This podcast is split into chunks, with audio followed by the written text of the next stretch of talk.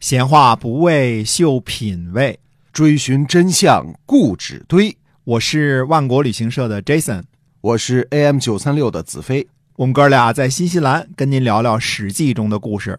各位亲爱的听友们，大家好，欢迎呢继续收听《史记》中的故事，是由新西兰万国旅行社的 Jason 为您讲的。那么我们今天呢继续书接上文。是的。关于五国伐赵的事情，在帛书中和战国策中都有记载，但是实际的详情呢，历史上记录的并不是很多，所以我们在这儿呢，得试着分析一下。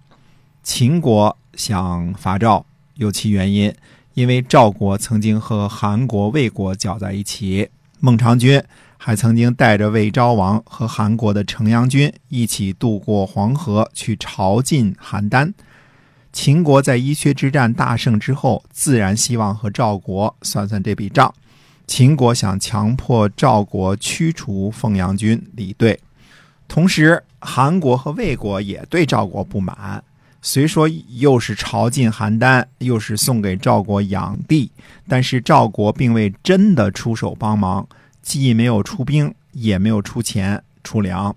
所以，秦国、韩国、魏国都有理由教训教训赵国，而极力促成魏昭王和城阳君拜访邯郸，并且被轰出齐国权力中心的孟尝君也对赵国不满。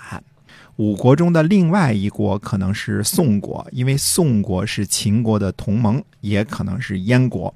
另外一个国家就是齐国了。这跟齐闵王最近刚刚重用了亲近秦国的韩民可能有关。要知道，韩民先生亲秦，希望拉拢齐闵王和秦结盟，这事儿呢，呃，绝对是真的。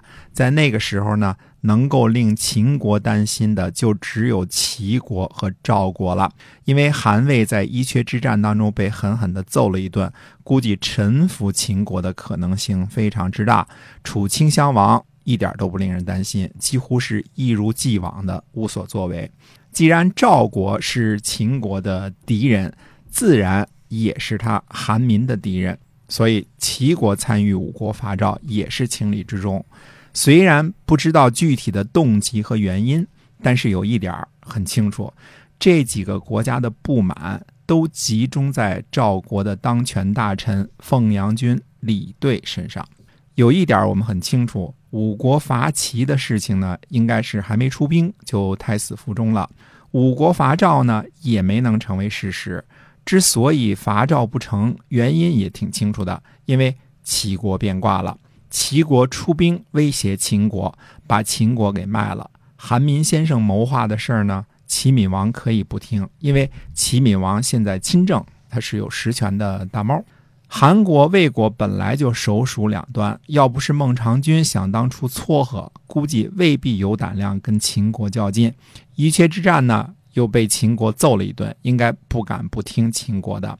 可是偏偏齐闵王变卦了，不让五国伐赵，而齐闵王这样做，主要是想讨好凤阳君李队。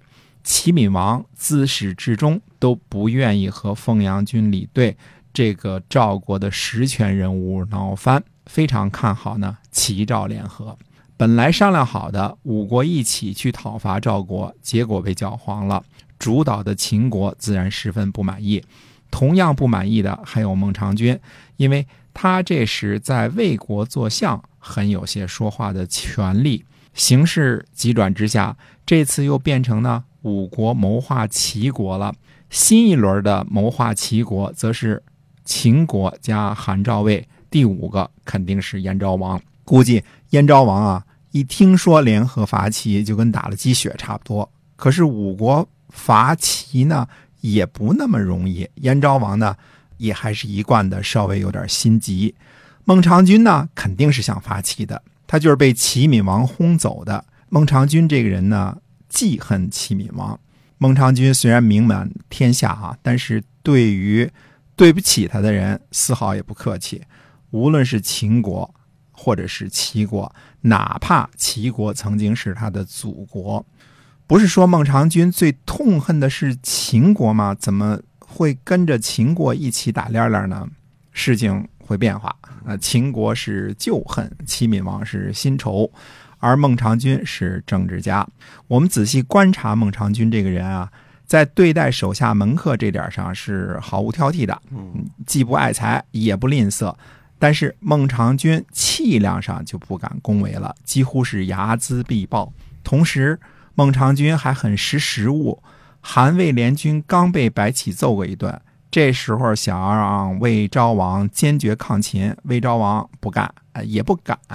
而赵国呢，内部分为两派，凤阳军李队肯定是不愿意讨伐齐国的，但是大将韩虚为愿意伐齐。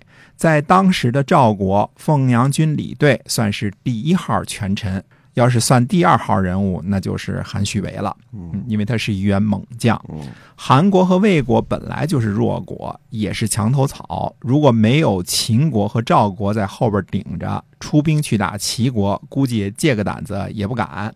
韩国就更别说了，跟齐国无冤无仇，还隔得挺老远。对，所以齐闵王有可能通过韩民这条线儿去跟秦国打交道，让秦国呢别急着发齐。但是齐闵王最重要的一手就是搞定凤阳军李队。这个人是赵国的实权人物。齐闵王派了公玉丹去赵国，表示愿意把蒙这个诚意奉送给凤阳军李队，作为私人封地。当然，当时凤阳军李队在赵国权倾朝野，可是他也和当时有本领的其他人物啊差不多，呃希望有自己的封地，可以南面为君。在赵国的封邑是赵王给的，哪天不高兴，说不定就收回去了。嗯像孟尝君那样有一块自己的封地，那样才牢靠。要知道那个时候，所有有大本事的人呢，都差不多一个样儿。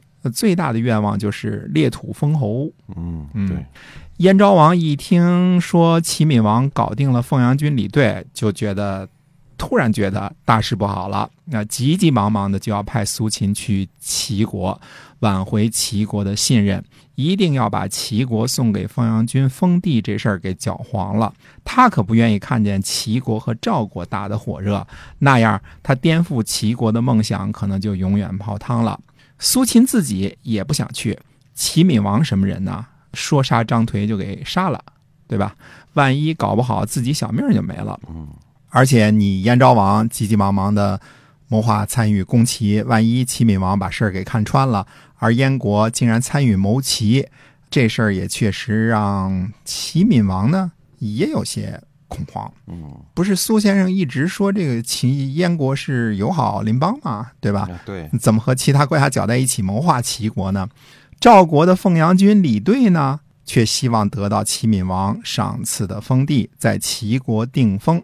凤阳军李队呢，就甩锅给苏秦，说燕国谋齐啊是苏秦搞的，也可能这就是导致苏秦第一次在齐国辞职的原因。